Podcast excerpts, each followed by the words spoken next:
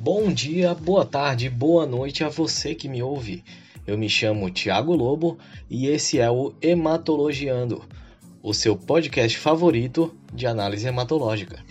Hoje vamos dar seguimento à série da anemia falciforme. Para quem não lembra, se trata de uma patologia que envolve as células vermelhas do sangue, ela se manifesta apenas quando vindo o gene de ambos os pais e também o diagnóstico envolve uma série de exames bem específicos.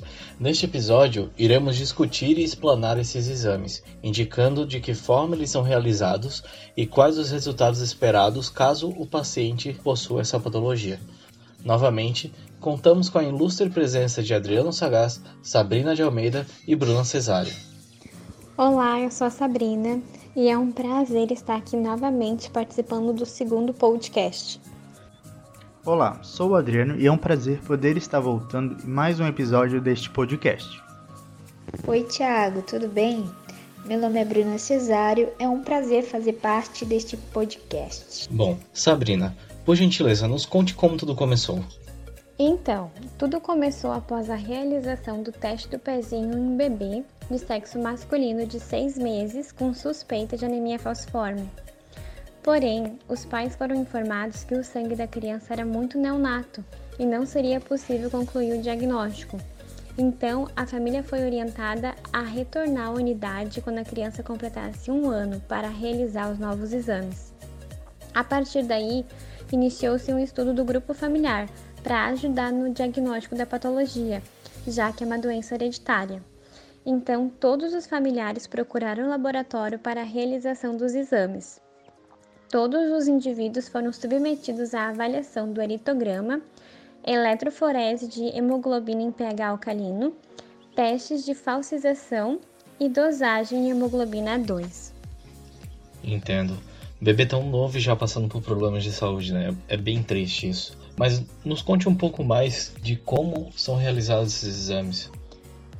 O exame realizado no bebê foi o teste do pezinho, na qual é feita uma pequena picadinha no calcanhar do bebê para uma amostra sanguínea. Neste exame é possível detectar a anemia falciforme, que ocorre pela alteração na hemoglobina responsável pelo transporte de oxigênio. Neste caso, a hemácia possui um formato de foice.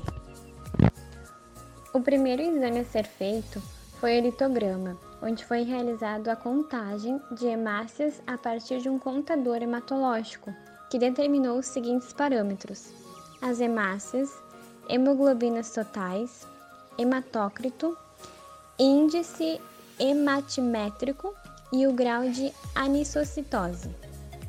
A anisocitose é um termo médico que significa que os glóbulos vermelhos do paciente são de tamanhos desiguais, geralmente é encontrado em anemia e outras doenças do sangue.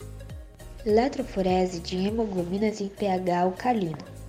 É uma técnica que tem como objetivo identificar as diferentes tipos de hemoglobina que podem ser encontradas circulantes no sangue. A partir da identificação do tipo de hemoglobina, é possível verificar se a pessoa possui alguma doença relacionada à síntese de hemoglobina como talassemia ou anemia falciforme, por exemplo. Para a realização do exame, foi feita uma análise qualitativa das frações de hemoglobina.